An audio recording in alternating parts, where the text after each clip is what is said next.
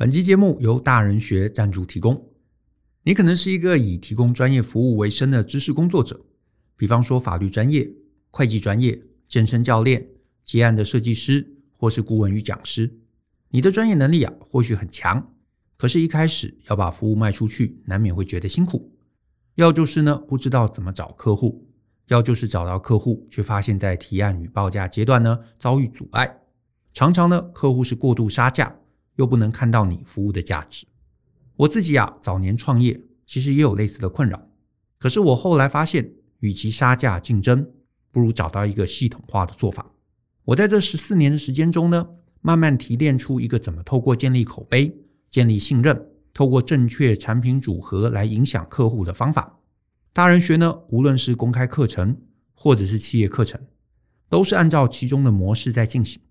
这方式呢，让我们有很长的一段时间，甚至是没有业务团队，可是呢，我们的服务都能持续卖出。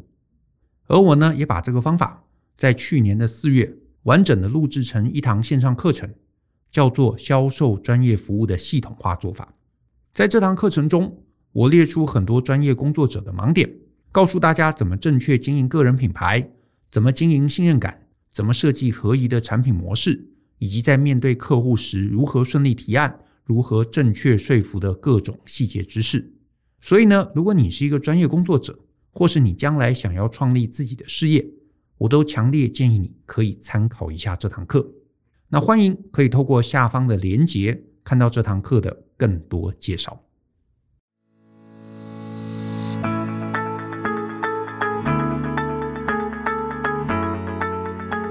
欢迎收听大人的 Small Talk。这是大人学的 Podcast 节目，我是 Brian 姚世豪，大家好，很高兴又跟大家见面了。呃，我这个人啊，尤其是可能看不出来哈，其实我还蛮反骨的啊。大家都喜欢做，大家都一窝蜂想干的事情呢，我就偏偏不喜欢干。等大家不想做了呢，我才有兴趣来讲一讲。今天要讲什么呢？想讲投资跟钱这件事情。呃，其实从去年二零二零年因为疫情美股熔断之后呢，呃，接下来。很出人意表的哈，股市啊，全球股市出现了很多很多非常暴涨的行情。那一直到今年二零二一的这个上半年啊，大概一月到四月之间吧，股市非常之好哈。这个我们身边每个人啊，大街小巷啊，出现了非常多的股神啊，尤其是少年股神。我身边有一些小朋友呢，他二十多岁，第一次进入股市，哇，就大有斩获哈。这个常常跟我说：“哎，Brian，你看我今年才两个月，我已经净赚百分之二十、三十、四十、五十都有哈，都有。呃，我自己呢，其实，在投资领域，我可以说，我人第一次买股票，其实是在我当兵的时候，那时候大概二十五岁、二十六岁，所以到今天我累积投资，其实也二十年的经验。可是我可能在节目里面呢，很少跟人家讲投资跟钱的事情，尤其是在今年，因为。”大家都在讲投资的时候，我不知道哎，反骨吧，就听偏偏不想讲哈。为什么呢？因为我讲了，可能大家也不会想听。因为我的投资理念其实跟很多教大家赚钱的方法不一样。我其实觉得，你如果真的要从投资得到好处啊，你就绝对不要把投资当成一个主要赚钱的管道。所以今天我来跟大家讲一讲我个人的投资理念。不过当然呢，我远远称不上什么投资专家，只是呢，从二十几岁开始，因为呃，对钱当然想赚钱嘛，对不对？那我就看了很多书，我看的书其实很杂，不过看的最多的几种书，除了管理之外，可以说就是投资理财的书。所以这些年来，我自己也慢慢从错误中学习。我一直到现在四十多岁，我也累积了一些我对于钱、金钱花费还有投资的看法。那大家就姑且听之，哈，当做是一个大叔的这个 个人主观意见。那第一个我想讲的是，刚刚讲我投资有二十年经验。其实我第一次投资啊，是在我当兵的时候。我当兵的时候呢，是大概在西元两千年哈。呃，讲到两千年，大家都知道那时候是一个呃互联网的泡沫，好，这个网际网络泡沫时代。其实那个时候，可能今天很多听众你年纪很小哈，那个时候可能你还非常非常的小，甚至搞不好都有人没出生都有可能。那个时候是我在当兵，刚好两千年，那时候真的是股市齐涨的时代。非常夸张，尤其是科技产业、网络产业，哈，涨得不得了。那那时候呢，我刚好去当兵，在当兵的这个过程中啊，有些时候我们部队里面啊，就有几个人很会投资股票的。我印象很深刻，当时其实是一个呃我们在部队里面很少有研究生，哈，好像全我们整个连队里面只有两个是研究所毕业的，一个是我是我，还有另外一个是我的同梯。那这个同梯啊，他非常厉害，他可能年纪很小的时候他就有在钻研股市，所以你跟他聊天，哇，他对这个股市的这个呃各种专有名词啊，各种公司啊，甚至连股市代号他都很熟悉哈。我等于是常常跟他瞎聊天，那就呃当时我是参四嘛，他好像是参三的样子哈，就是负责采购吧。啊，我不记得，反正 anyway 就是部队里面那些呃职位哈。他晚上大家躲在这个办公室里做文件，他就开始跟我讲股市经，哎，就燃起我的兴趣。所以那时候我也看了很多书哈。然后因为这个他有时候会从本岛带一些书来借我看，然后我就看到跟他聊股市，而且尤其是啊那时候真的非常诱人哈。两千年的时候，哇，好多股票都涨得这个老高哈。然后呢，后来我放假回家，我就跟我老爸讲。我就说，哎、老爸，因为我爸爸是我爸跟我妈是公务员跟老师嘛，他们其实是完全不太投资的，他们就是那种把钱存起来放在定存或者买房子的那种非常非常保守的。我就跟他们说，哎、爸，你这样不行，你这些钱啊放在银行里啊，利息那么低哈，那时候其实利息就不高了哈。我说你应该拿来投资股票。那我爸就说，你有研究吗？我说有有有。好，我这个在当兵的时候啊，一有空我就是研究股市，而且我认识一个很厉害的朋友，他很懂，好，他给了我很多这个建议跟名牌。那我爸就想说，这个好吧，那我就拿一点钱给你啊，这个你去试试看。我爸就把了一笔钱给我，我也不知道为什么哈，这个我也没有怎么说服他，他就让我愿意让我试试看。那我就拿了一笔钱，那笔钱是多少呢？在呃，其实那时候对我来说是蛮大一笔钱啊，大概我印象中好像是三十万台币。好，我那时候还没有工作的经验，我就呃存了三十万台币到我这个股市的户头，然后我就去开了一个账户，非常兴奋好。后来回到部队呢，我就整天在研究股市。那中间我就买了一些科技股，像那时候很流行买一些手机的概念股。那时候手机还不是现在的智慧型手机哦，是传统的那个呃传统的手机哈，有按键的。我记得还买了一些什么专门做按键的大厂，做这个荧幕的大厂，好，还有什么做记忆体的大厂，买了有没有赚呢？有哦。好，我买了几只股票都有赚，你知道。你买了股票赚钱，哇，那种自信心爆棚啊！你就觉得，哎，可以耶，我是可以干这行的人呢。结果呢，越研究越深，有些赚，有些赔，不过大体上是有赚到钱的。然后我印象很深刻，有一只股票终结了我这第一次的投资的这个旅程。这只股票呢，我就不要讲名字，因为它现在已经下市了哈。我跟各位讲，这是我学到第一场非常痛苦的课。当时这只股票呢，我本来不认识，是我那个港铁啊。跟我说的这支非常好，然后呢，他呃给我看了很多报章杂志，哈，都在讲这支股票多好，甚至有一些现在都还在的一些非常知名的财经杂志。然后我看了这些杂志，然后我也试着去了解它的这个后面的这些分析，甚至还呃这个看了它的财报，然后看了这些基本面、讯息面都看了哈。然后呢，他也买了，然后我发现这支股票真的太好了，它是严重被低估的一支股票，所以我就开始买进。那当时手上这些钱呢，我就慢慢加，慢慢加。最后呢，大部分的钱都投到这只股票。我想说，这只股票非常好，因为各方面都是好消息，都是非常有展望。结果买着买着，好，中间当然有一些过程，我就不赘述了。总之有一天它突然下市。好，这个我当时真的非常震撼。它不是跌哦，它是呃细节我有点忘了。它总之就是好几天连续大跌。好，我本来还想再买进哦，就它居然变水饺股，整个下市。然后有一天呢，我回到这个。这件事我一直很难很难以启齿啊，这真的是非常丢脸的一件事情啊。然后呢，我就很怕我爸问我，好，然后我就说啊，有赚了有赚了，你你你不要管，你有急着要用钱吗？要用钱我会会。他说，我爸说没有啊，那钱就放你那边没关系啊。其实那时候那只股票大概占了我这个 portfolio 大宗，然后它股票下市，下市什么意思呢？就是这个股票啊，你买的等于是完全是废纸，这个钱就全部放水流了。一直到我退伍之后。我都不想面对这个事实哈，实在是太可耻了。然后呢，呃，退伍之后我还接到这个证券公司的电话，说姚先生，你这个股票啊，你要不要拿回去？我说好。其实我后来再也没回去了哈，因为那个股票真的已经是壁纸，我何必拿拿拿回来让自己痛苦呢？这是我的第一次投资经验，所以从这次，当然这是我的一次经验而已，不能作数哈。可是当时我们大概你真的痛过一次啊，你会有一种完全不同的体悟。跟听别人讲是不一样的。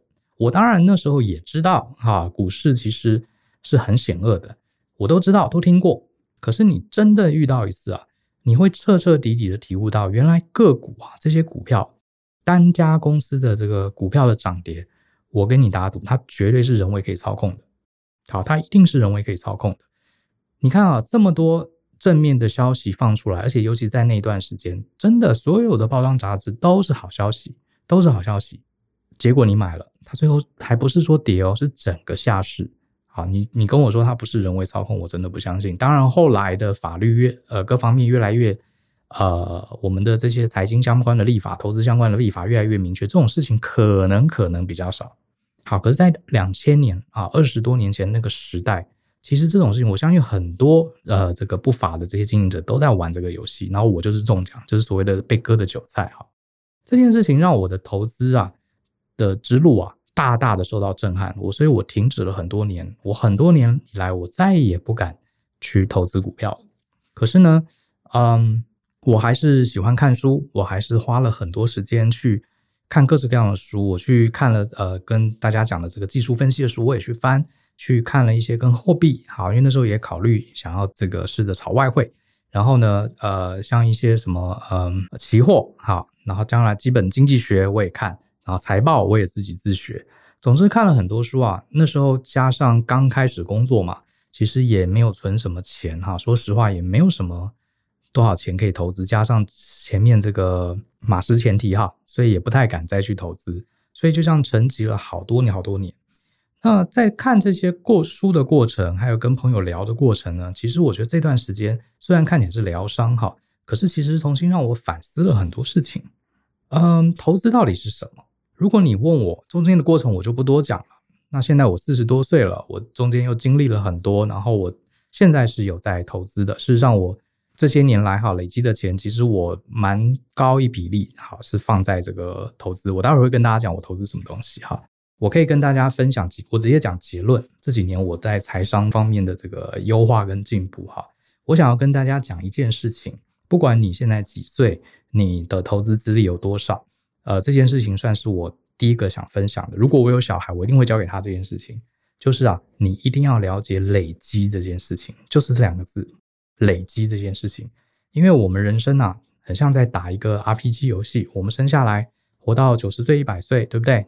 然后呢，这过程中，我们都希望我们呃，随着年纪的增长，我们手边有越多的财富是可以运用的。好，我待会来讲财富怎么运用哈。可是，总之，财富我们希望是够多的，对不对？够多的。那这个财富是怎么来的？我希望它是由累积而来的。那你想说，这不是废话吗？财富当然是累积来的。可是，哦，不一定哦。你仔细想想看，如果你是一个非常热爱炒股票的人，注意啊，每一次选股，不管你投资美股也好，台湾的台股也好，哈，你每一次做判断，买这家公司的股票，其实它每一次的投资都是所谓的独立事件。因为呢，你看了越多书哈，你就会发现，这世界上真的很少人每一次看股票每一次都准的。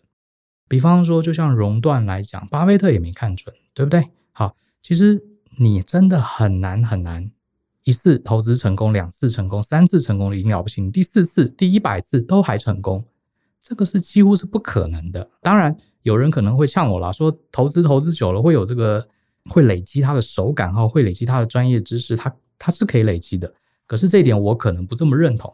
你看这些华尔街哈，我当时在纽约也认识一些华尔街的朋友，他们就是专门做投资的。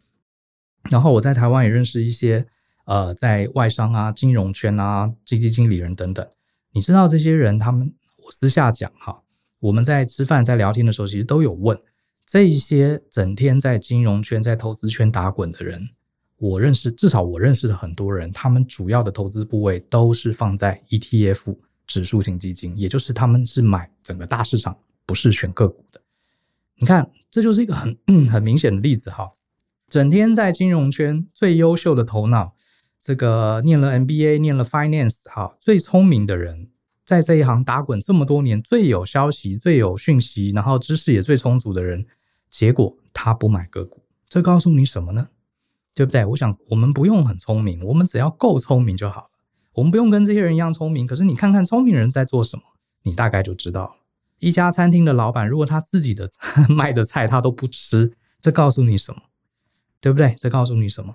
因为啊，原因很简单，你投资是很难累积你的手感，就像丢骰子一样。你就算玩稀巴烂，前面五次你通通是这个直豹子，你敢保证你第六次也是豹子吗？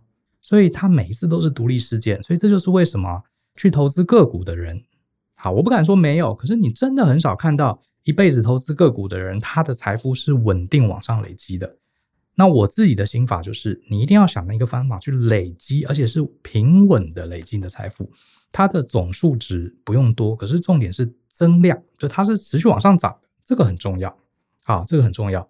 所以呢，要做到累积，你就必须要知道第二个我想分享的，就是你一定要像信奉一个宗教一样这样的热忱，去信奉什么呢？去信奉复利效应。好，复利效应呢，这个我想不用多讲了哈，好像这个是谁谁说来着？爱因斯坦吧，说什么复利效应是是什么什么什么人类什么呃最可怕的一个理论什么之类的哈。Anyway，反正呃，这些名人的话，很多人都重复讲过类似的事情。复利是一个很可怕的东西啊！你如果这个你的年报酬率，你投资一笔一个资产，年报酬率每年百分之三，看起来很少很少，一百块明年只变三块，可是呢，你累积二十年、三十年，这是非常非常可观的财富。好，那复利效应我今天也不多讲。总之呢，这几年我真心的劝大家，你要彻底理解的复利效应。复利效应，它就是一个累积带给你的回报。那这句话我一直很喜欢，是巴菲特讲的哈。记者访问巴菲特，这好像是贝佐斯问他的吧？他说：“呃，巴菲特，你的投资理念，你常常写书，常常写文章，都告诉大家了，而且听起来都非常非常简单。那为什么这么简单的方法，大部分人却没有因为你的分享而致富呢？”结果，巴菲特只讲了一句话，他说啊，因为这世界上很少人愿意慢慢的发财，很少人愿意慢慢的变富。我们都希望能看准一只股票，看准一个商机，一翻两翻我就成功了。可是呢，其实连巴菲特都说，他的自传叫雪球嘛。他说，你想要获得财富啊，就是怎么样，找一条够长的坡道，有一坨够湿的雪。这个够湿的雪就是你的一个事业，你的一个资产。够长的坡道就是时间嘛。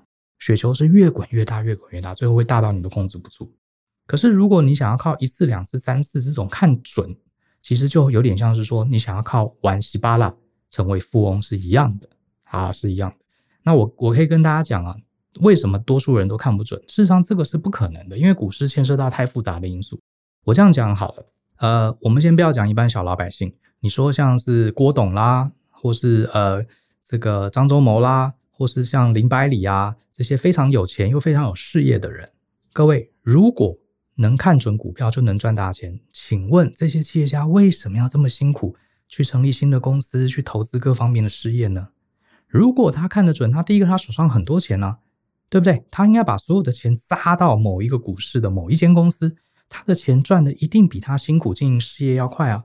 你看像王雪红。对不对？花这么多时间投资这么多公司，其中很多公司最后也是宣告失败，他也赔了一屁股。有些公司当然也赚钱。你说像王雪红这么厉害的人，他如果能看准一只股票，他为什么还要这么辛苦投那么多的公司？就是分散风险。分散风险什么意思？就是他抓不准嘛。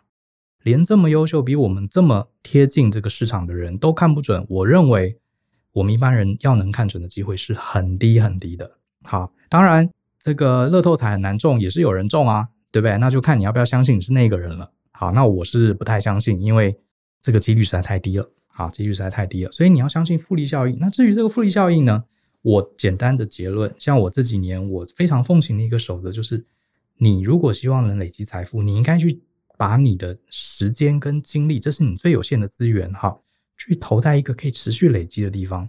对大部分人来说，那个东西叫做你的专业。好，我再讲一次，你手上拥有的筹码就是雪球，你要怎么让它持续的累积，去吃到这个复利效应的好处？那这个东西就是你能累积的东西，这个叫做你的专业。好，叫做你的专业，因为我们现在没有钱嘛，对不对？我们不是大老板嘛，手上没有钱，你有的就是你的时间、跟你的体力、跟你的智慧，你应该投资在你的专业上，因为专业是可以累积的。比方说，我二十几岁的开始，我决定要投身专案管理的这个职位。第一年，我根本连 PM 都不是，我只是一个什么专案的工程师。诶，我去学很多东西，我去做了几个案子，诶，我就累积经验。明年我做了 PM，我又可以做更大的案子，我又可以累积更多的经验。第三年，我跑到美国去做更大的专案，我又可以累积更多的经验。其实它就是不断的累积。好，虽然短期可能薪资的成长幅度有限，好，没有突然变暴富，可是你发现你的雪球是越滚越大的。好，这是复利效应，是慢慢已经在成型了。虽然它还没有开花结果，这个东西呢，会比你把这段这三年的时间去投资股票，好，要好很多。为什么呢？因为你投资股票，你今天就算买了一只股票中了，下一只它跟第一只是个独立事件，就像丢骰子，每次是你前面丢六，后面不代表它也会掷六点。好，它是独立事件，所以它是无法累积的。你甚至有可能前面十次都看对，第十一次看错，哇，全部好把钱吐回去。可是你的专业绝对是可以累积的。你只要好好的朝一个领域越来越强，越来越强，你不会有越来越弱的道理，对不对？你今天这个很懂数据分析，你不会明天上班突然间数据分析忘光了，全部都不会嘛，对不对？好，所以投资在这一点是非常非常重要，投在自己的专业。听起来我知道你可能觉得，哎呀，这不是老生常谈。可是你自己思考一下，为什么大家都会跟你讲这件事情很重要？你去问很多很多的投资大师，他都说年轻人应该要在投资自己的专业。各位，他不是怕你来赚钱抢了他的钱，而是这件事情是真有其道理的啊，真有其道理的。那当然也有人说，哎，可是我就是对投资理财这件事情本身有兴趣，难道我不能去做这件事情吗？好，你看哦，当然可以，好，当然可以。我很多朋友也是走财经的领域，可是你看看哈，这些做财经领域的人，他们是怎么赚钱的？他们要不就在银行上班，又不在基金公司上班，要不就是当基金经理人，要不是什么当股市老师。你有没有发现，这些非常非常懂财经的人，他也是怎么样领薪水，也是卖产品的哦，或是领公司给他的奖金哦，他并不是靠投资赚钱的。好，当然，好，比如说像股癌大大，他就是专业的投资客。可是你注意哦，他是专业投资客，可是呢，他其实经营这个 podcast 也为他带来很好的营收，他也是有一个风险考量的，他不是完全靠这个投资的。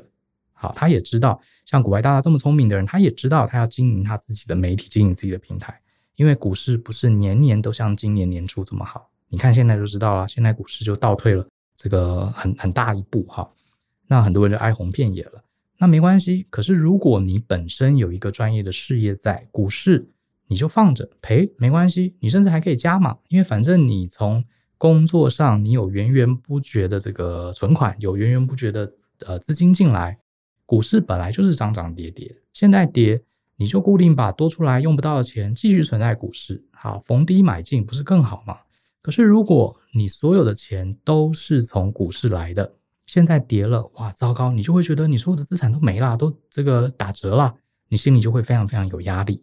好，非常非常有压力，所以我会建议年轻人啊，我自己是很斩钉截铁的哈，绝对不建议你去做这个，呃，应该说不要让你所有的这个钱呐，所有的营收都是百分之百来自投资。当然，你如果想清楚了，你想做专业的投资客，那 fine，那 OK。只是我得跟各位说，投资这件事情最重要的。它其实是要看非常长远，二十年、三十年的累积，而且甚至我觉得投资的目的，其实某种程度啊，是在保本跟应付这个资产的贬值。怎么说呢？像我自己啊，投资、呃、放在这些基金上面的钱，我基本上是很多年不会去动它的，好，很多年不会去动它的，所以它涨它跌，对我来说并没有特别大的压力。我什么时候会动它呢？我自己也在想，说不定我永远不动它，或者是等七十岁、八十岁，哈。呃，我真正从工作第一线退下来的时候，也许我可以用它来做一些事情。可是呢，短期内，像我现在四十多，我是希望我未来二十年到三十年，我都不用去动那些投资的钱。这有一个很大的好处，因为股市啊，它在短期内是有涨有跌的。可是如果你把时间拉到十年、二十年，由于人类的这个生产力、科技不断的进步，如果你时间一拉长，它基本上是会慢慢、会慢慢成长的。好。等于我就规避了过程中涨涨跌跌的风险，可是这前提是你要有另外一个正值，而且这个正值是能持续累积的。好，所以讲来讲去，其实就是两个东西，一个是你要相信累积的重要性，不管是累积金钱也好，累积你的专业也好。如果你把时间去做这个掷骰子，好像我认为投资个股就是掷骰子，因为它是不能累积的，所以你有可能做了一辈子，有时候赚，有时候赔，有时候赚，有时候赔，你都在做一个投机生意，最后就不会累积东西。好，累积是很重要的。那第二个就是，呃，你一定要相信复利效应的威力，要让钱放得够久，不要去动它，然后投到一个好的标的。那到底是什么标的呢？我可以简单跟大家分享一下。我自己现在基本上是呃几乎没有投资个股。好，为什么我会说几乎呢？我待会儿来讲。我几乎大部分呃工作还有以前当上班族存下来的钱呢、我自己应付生活所需之外，大部分的我会放在美国的啊、ETF 的基金。好，这个 ETF 呢，呃，我今天不是要讲投资课，好，这个我就不跟他解释了。它基本上就是投资整个市场，你可以投资全美国的市场，或是投资这个美国的 S M P 五百市场，或是你投资这个亚太地区的市场，或是你投资欧洲的市场、日本市场等等，或是投资债券市场都可以。它并不是投资个别的股票，而是基于这个市场的总体的指数的变化来这个获利。那这个基金的好处是它的手续费非常非常低廉，好，手续费也是一个非常非常重要的问题，哈，这个今天也不多讲。总之呢，它就是一个被动型投资，我就放在里面。好，你会发现呢，我偶尔会去看一看，啊，像股市它最近会有涨有跌，可是我在里面放了十年、二十年，基本上这么长的时间段来看，它其实它的钱都是变多的，可以至少可以应付你这个通货膨胀，而且还有赚。那因为我并不急着让这些钱，所以我也就放在里面。好，有句话说，什么样是好的投资？就是让你每天晚上可以睡得着。好，这个是很重要的。那为什么我说我有例外呢？呃，我会拨一点点小钱来投资一些我非常非常认同的公司，有点像是赞助打赏吧。也就是说，我想要成为他的股东，我想要跟他一起成长的意思。可是这部分的钱通常不会很多。比方说，像我有投，大家知道我非常喜欢台积电这家公司，所以台股我只买台积电。好，台积电当它跌的时候。我就会买进，好，就会买进一些。那在美国的话，我会投像微软，好，特斯拉。我知道它其实特斯拉说实话不是一个好的标投资标的，好，很多人说它是妖股，哈，涨涨跌跌。然后马斯克喜欢作秀，可是呢，因为我喜欢这家公司，我赞同它的理念，所以我也有买一点点特斯拉。不过这些都是非常非常低的比例，大部分的钱都是放在 ETF。那好处就是我放在里面，我不用担心，好，除非人类社会整个。这个文明科技倒退，除非被外星人攻占，否则的话，以二十年、三十年这样的一个周期来看，我是相信人类的经济是会持续增长的。好，那我就把我的时间、心力专注放在我自己的工作、自己的专业上，这才是可以累积的东西。好，那花钱的话，我也简单的讲一下，就是这些年来呢，呃，我先讲啊，我自己其实老实说，跟我大部分的同学比，我不是一个。很会存钱的人，哈，我不是一个很会存钱的人。可是这些年呢，我发现啊，你强迫逼自己去存钱，我觉得它不一定适合所有人。而且我觉得很多人啊，为了存钱哈，呃，跑到了一个走火入魔的地步。因为我们要知道，我们要资产累积啊，你不是光存钱，你也要赚钱，开源节流是一样重要的。这两个东西啊，就是你要刚刚好去 balance，去平衡好。那我周围，我觉得可能是华人社会的影响哈。我们周围，我认为百分之九十的人呢、他花很多的精力啊，在研究怎么去存那个十块二十块，而没有花精力去想说怎么样。第一个，你怎么样赚更多的钱？第二个，你怎么让花了这个钱，花一块，未来为你带来两块钱的效应？好，呃，所以我自己亲身实践，我也累积了一些我个人比较主观的看法，大家听听。第一个，我觉得什么样的钱很值得花？哈，第一个，花钱来买时间。这个你花了一点钱，看起来是钱付出了，可是它可以帮你省下一些零碎的时间。这个东西我很可能会花。好，我非常可能会花。我就举一个非常非常小的例子好了，比如说 YouTube 不是有那个 Premium 订阅吗？我很早它一出来，这个我就订阅。为什么呢？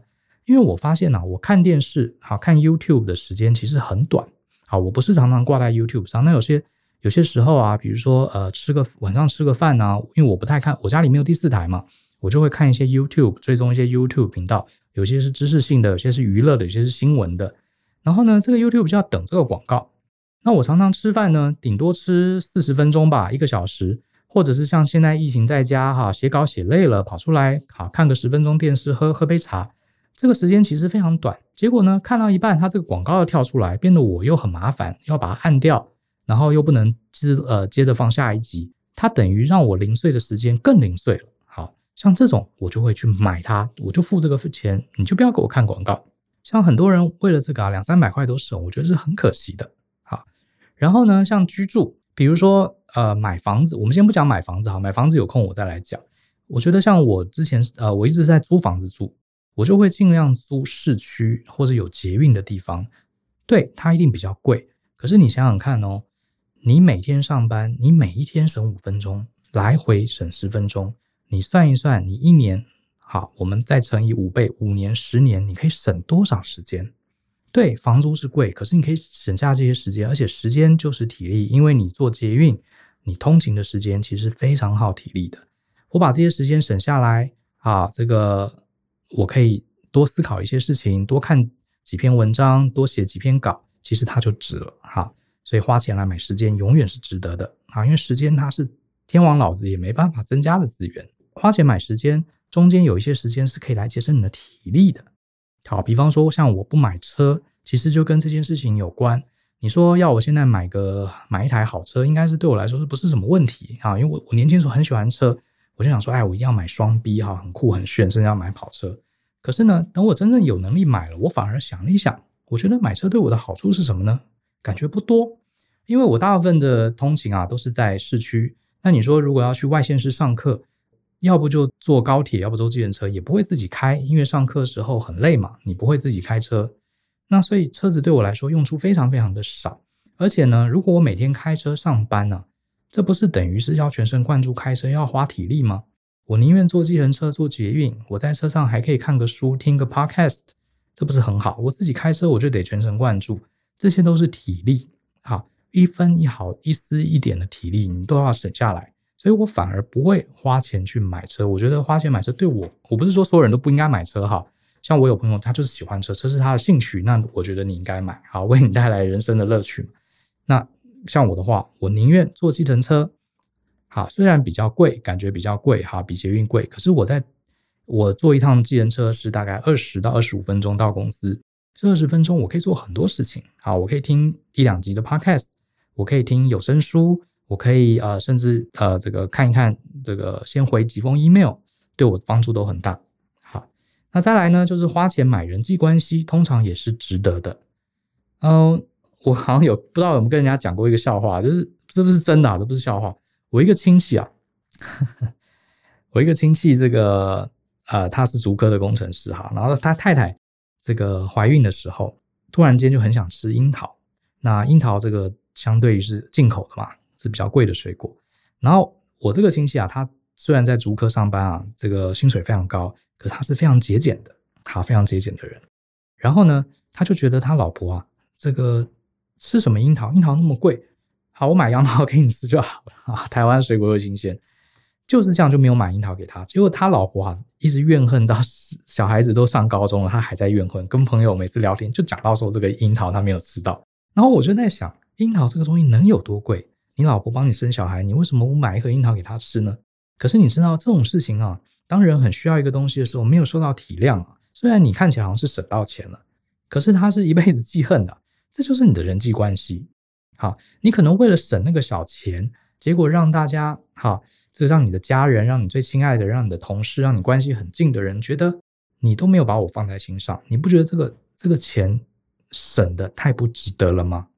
花钱花在人际关系上，其实某种程度呢，也是买，你就等于是花钱买一个气度，一个气度很好的人，大家总觉得很棒，对不对？很愿意跟他做生意，很认同他。可是你知道，气度其实。有些时候花一点点钱，你就可以让人家觉得你很有气度，这不是很好吗？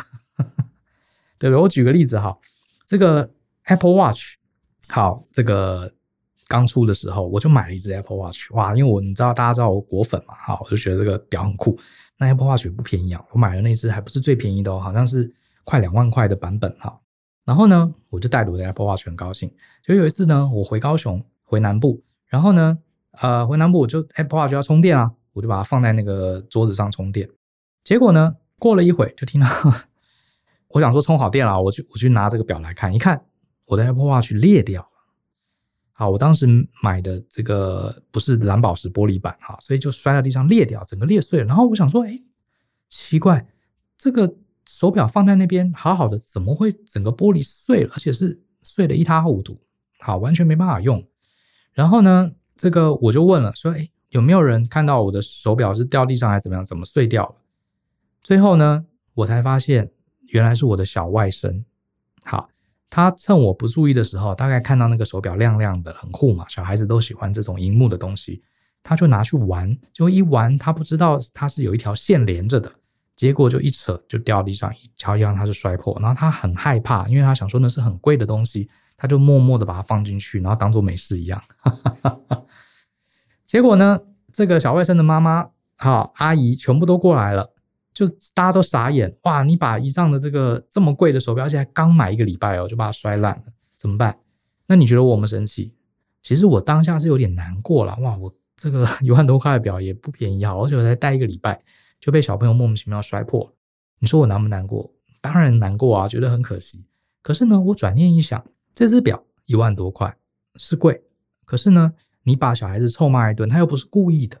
对不对？你把他臭骂一顿，把他骂哭了，让他心里中有恐惧，而且我跟他的关系就搞坏了嘛。搞不好他长大永远记得，呃，我把一仗的表摔坏了，被臭骂，然后尤其是还不是我骂他的，他被他妈妈、被他阿姨骂一顿，被他爸爸哦，他爸爸很凶，他爸爸要是知道的话，绝对会暴打他一顿。那我想说这件事情不是就一塌糊涂了吗？这跟一一个小朋友好，跟家人之间、跟我之间的关系，难道比不上一只一万多块的手表吗？对不对？你转念一想，就觉得没事嘛。哎，我再买一只就好了。好，所以我马上就这些家人们呃 准备要骂他了。我说啊，没事没事。呃，来那个晨晨来，这个表是你摔坏了，对不对？他就说，对不起，我不知道什么什么什么。我说好，没关系。那你我知道你是不小心的，可是你下次啊，如果把大人的东西弄坏，你要勇敢的自己承认，让大家知道，好不好？这个才是一个好孩子的行为。你不可以做了。不对的事偷偷摸摸，你一定要让大人知道。你看那个手表地上都有玻璃，你不跟大家讲，万一你弟弟踩到多危险。好，然后呢，当我讲完之后，其实我发现，其实想想看看他这个小朋友啊，要哭要哭，可是最后松了一口气的感觉，其实我就觉得很值得。好，就觉得很值得。他也学到教训了嘛，他又不是故意的。然后呢，这件事情呢，就家里人就觉得啊，你真的超有气度，怎么样怎么样？我觉得花钱是可以买到气度的。好，你其实可是你看啊，这一万多块，我觉得非常值得，好，花得非常值得。人际关系啊，就像就前几集讲的哈，很多时候人际关系是像镜子一样啊，破了你就算把它粘回去啊，它也是有裂痕的。好，能用钱维系住的人际关系，买个樱桃给老婆吃，这个手表摔坏了自己再买一只，其实你不觉得很值得吗？钱再赚就有了。好，所以钱花在这种地方，花在人际关系上，我觉得是值得的。再来呢，钱花钱买这个买什么？买鱼玉，好，买一个鱼玉。呃，去年呢、因为我爸妈他们同时都要做牙齿，那我就介绍了一家非常好的牙医。这家牙医其实是我高中同学开的，哈，在在这个桃园。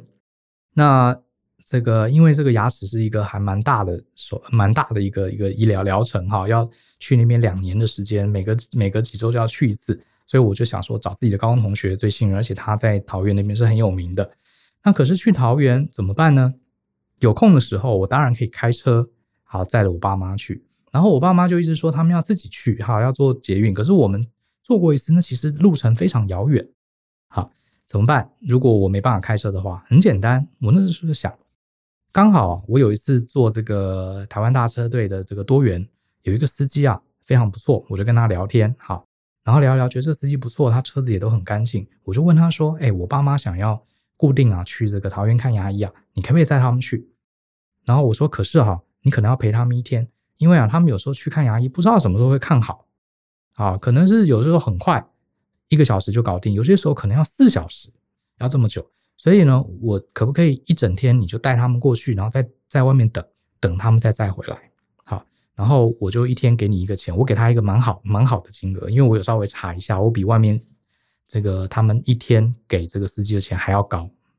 结果他一听就说：“哦，可以，这个没有问题的。”他说：“我一天不一定会跑那么多，所以这个钱我可以等他。”那我觉得这个钱我就不讲哈，免得坏了行情。这个金额是蛮高的哈。那你说，呃，我之前有朋友听到说：“哇，你这个钱太多了，是计程车司机好几倍。”我说：“没关系，因为呢。”我花钱买个余裕，什么意思呢？因为有些时候我很忙，我没有办法开车载我爸妈去看牙医。加上呢，有些时候我没有这么多时间，那我找一个我比较能相信的人，然后我给他足够多的钱，好贴补他一天的这个营营业额，甚至还多一点，让他很悠闲的载着车去接我爸妈，然后很悠闲的去了看完医生，甚至在外面等。好，我觉得这样不是很好吗？我觉得这个钱就是买一个余裕，让一个大家不用太怕，不用担心，因为你知道老人家都会很害怕，说，哎，我是不是让人家等太久？我就跟我爸妈说，你不用担心，我给他的钱是超过他一天在外面跑的营收。好，所以这件事情，呃，后来这这位司机大哥啊，就连续一年多哈，固定的载我爸妈去这个看诊，然后呢，他们牙齿现在也都看好了，好，非常满意。我觉得这个钱其实花的非常非常值得，其实加一加还蛮多的 哈。可是我觉得这个钱我我完全认为是值得的，他让我可以专心上班。他让我可以节省体力，他也买了我更多的工作时间，他也让我爸妈很安心，好，然后我们成功的解决了这个问题。你可能会觉得说，花了这些钱哈，最后好像没有看到什么实质的东西，可是我反而这些年来觉得花这些钱才是最值得的。好，买一个愉悦感，愉悦感。那还有就是花钱去买一个机会，很多人觉得说，嗯，这个买一本书，好像我到现在我都有时候还蛮受不了的哈。我有认识一些朋友，他们会想要来借书，比如说，哎，Bryan，我看你在脸书上 po 的那本推荐的书很好看，呃，你看完了没有？我可不可以跟你借？其实啊，我还蛮讨厌这种行为，通常也是不是很熟的朋友啦，好，朋友的朋友或什么，我通常不喜欢借书，因为我觉得你连一本书三四百块，好，两三百块你都不愿意买，那你到底是一个什么样的价值观呢？我觉得我跟你的价值观不合，价值观不合很难做朋友。好，你连一本书，一本书就算他说，那我就说你怎么不买？他说哦，很多书都不好看，呃，我买了，觉得万一不好看，那不是浪费钱？结果呢，这个朋友自己开双 B 的车。我好，我不能说这是不对了，好，我不能说这，我只是说道不同不相为谋。你连一本两三百块，这个作者呕心沥血，把他一辈子的经验，不管对你有没有用，他至少写成书了，三四百块你不买，你花钱去买双 B 的车。我觉得这个太奇怪了，好，这个是呃非我族类。好，那你说花钱买一本书，有些时候啊，我买书也不会花太多时间去研究这本书值不值得，只要有我相信的人推荐，我就直接买回来了。所以我常常每个月花几万块买这个呃博客来的书回家。那你说买了有没有每一本都看？好，堆了很多没看完，没错。可是它是一个机会，什么意思呢？让我进入到另外一个世界，让我去理解另外一个人、另外一个领域、另外一个逻辑的一个机会。这些书放在家里，我有时候偶尔啊，这个没有看完，可是我拿来翻一翻，翻到一句话两句话，它就是一个 chance，就会让我有机会有更多的发想，甚至会解决我一些经营上的问题。你说一本一本书这么多几十万字，你只看看到一句话，你就花了三百块，你问我值不值得？我觉得超级值得，因为机会一个契机，我觉得能用钱买到的契机都是超级便宜的，啊，都是超级便宜的。好，所以花钱买个像上课也是，好像呃，我其实我自己教很多课，我也上很多课，很多课很贵。像今年啊，呃，我本来是要去美国，好去德州去上三个课，每一个课大概都是四五千块美金的课。好，可惜疫情的关系就没有办法去，这中间还包含机票、食宿，其实大概去一趟可能要花二十几万。好，那很多人说你为什么要上这些课？台湾很多老师我也去上。你说这些课都很有用吗？我可以跟大家讲哈，我上的课大部分呢，其实呃，我觉得二八吧，这些课的内容综合起来，大概有百分之二十的课程对我来说是有启发的。可是那你说你花了百分之多花了百分之八十的钱呢？不会，我不会这样看。我认为这是值得的，因为这些钱花下去，你看看别的老师怎么上课，你了解别的学生他们的程度在哪里，他们喜欢什么样的内容，还有有些老师呢。也许他教的东西你都知道了，你都听到了，诶，可是他演绎的方法，他举了一个很棒的例子，是你从来没有想过的，甚至你想过这个例子，可是这个老师又讲了一遍，让你复习，这都是好的契机。我觉得钱花在这里是很值得的，因为别忘了，这些钱都会让你的专业更加增长，专业更加增长，它就是一个累积，累积就是一个复利的效应。好，这比你天天去想说我要投资哪一家公司，我认为。它是更能为你带来呃中长期的财富，所以呢，我觉得是这样子哈，花钱买一个时间，买时间哈，买体力，买人际关系，买一个余裕，买一个机会，好，然后专注在累积，我觉得这是这几年呃我自己了哈，在花钱上的体悟。好，好，讲到这边也差不多了。我阿姨想讲了四十分钟，我本来想说二十分钟讲完哈，不知道大家喜不喜欢这个内容。其实呢，我一直蛮想讲跟财务投资有关的内容，可是因为呢，我其实财务跟投资的内容，第一个我不会呃跟大家讲要怎么做财务分析，我也不太喜欢讲怎么样去投资理财哈，做这些分析或是推呃分析这个产业、分析公司的展望，这比较不是我专注的点哈。虽然我也看了很多书，也订了很多相关的这个内容，不过呢，我更想谈的是我们人生跟钱要怎么样好好的相处。钱它只是一个工具，它最终是让我们活得更自在、更有自由啊，更有余裕，甚至钱能帮助我们有更平衡的人际关系。好，这个是我比较关注的议题，好吧？